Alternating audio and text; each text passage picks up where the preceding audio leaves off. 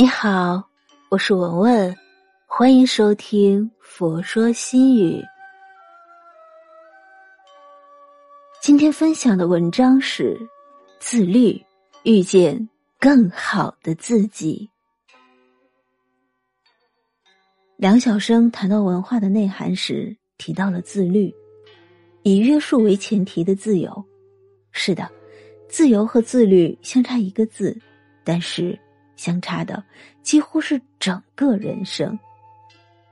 有的人追求自由，讨厌自律；有的人放纵是常态，自律即为零；更多的人是偶尔自律，常常懒惰；还有极少数的人将自律作为习惯，所以他的人生便是人们惊叹的那种幸运儿的人生。其实啊，哪里有什么上天的恩赐？哪里有什么开挂的人生，哪里有什么一直的幸运？我们看见的是他幸运和开挂的一瞬间高光时刻，而在此之前，所有暗夜里的坚持，所有咬着牙的自律，都是在另一些人的散漫和放纵的无视中，在他们心安理得的安逸中忽略了而已。冰心说：“成功的花儿。”人们只惊现它现实的明艳，然而，当初它的芽儿浸透了奋斗的泪泉，洒遍了牺牲的血雨。是的，这个世界上没有人会给你的人生做出详尽的计划和永远的督促，能为自己找准方向并给予鼓励和动力的人，永远只有自己。成年人没有了父母和老师的督促和考核。所有的成长，便都变成了我们自己的自律。叫醒自己的不是闹钟，敦促自己的不是老师。所有需要完成的任务、制定的计划或规定的目标，是靠自律将之成为习惯，而不是负担。村上春树三十年坚持一种自律的生活，每天早晨五点起床。写作之后长跑几十公里，这是一种自律的生活，让他永远保持着一种年轻的状态。人与人之间智商差别不大，差距巨大的就是自律和坚持。坚持规律作息，坚持每天读书写作，坚持运动健身，坚持所有积极的兴趣爱好。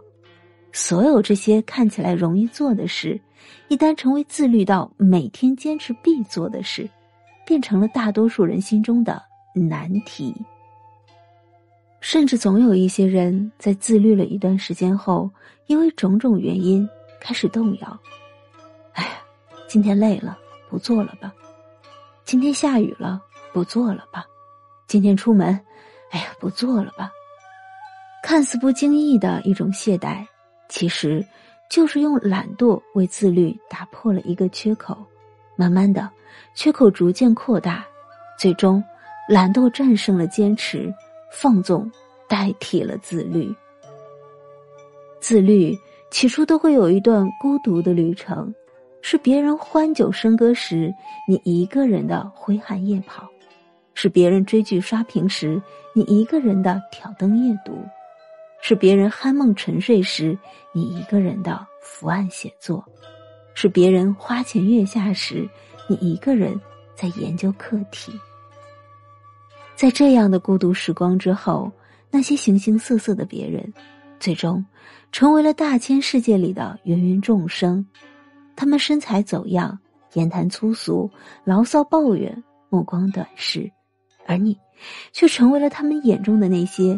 被命运青睐眷顾的幸运儿，其实，只有陪伴你自律的那些夜晚的月亮知道，成就你的，从来不是命运，而是你的自律。杨绛说：“人要成长，背后的努力与积累一定数倍高于平常人。”茨威格在《断头王后》中说。所有命运赠送的礼物，早已在暗中标注好了价格。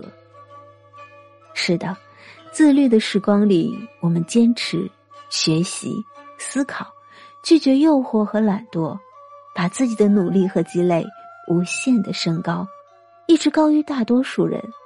于是，我们就成长起来，优秀起来，然后我们才可以接受命运赠送给我们的所有我们可以接受的礼物：成功、幸运，还有优秀的那个自己。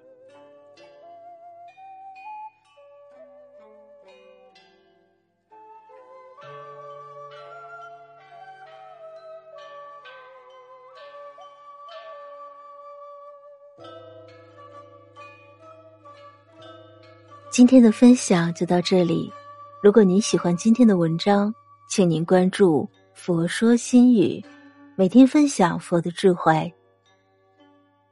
我是文文，我在黄山禅寺为您祈福。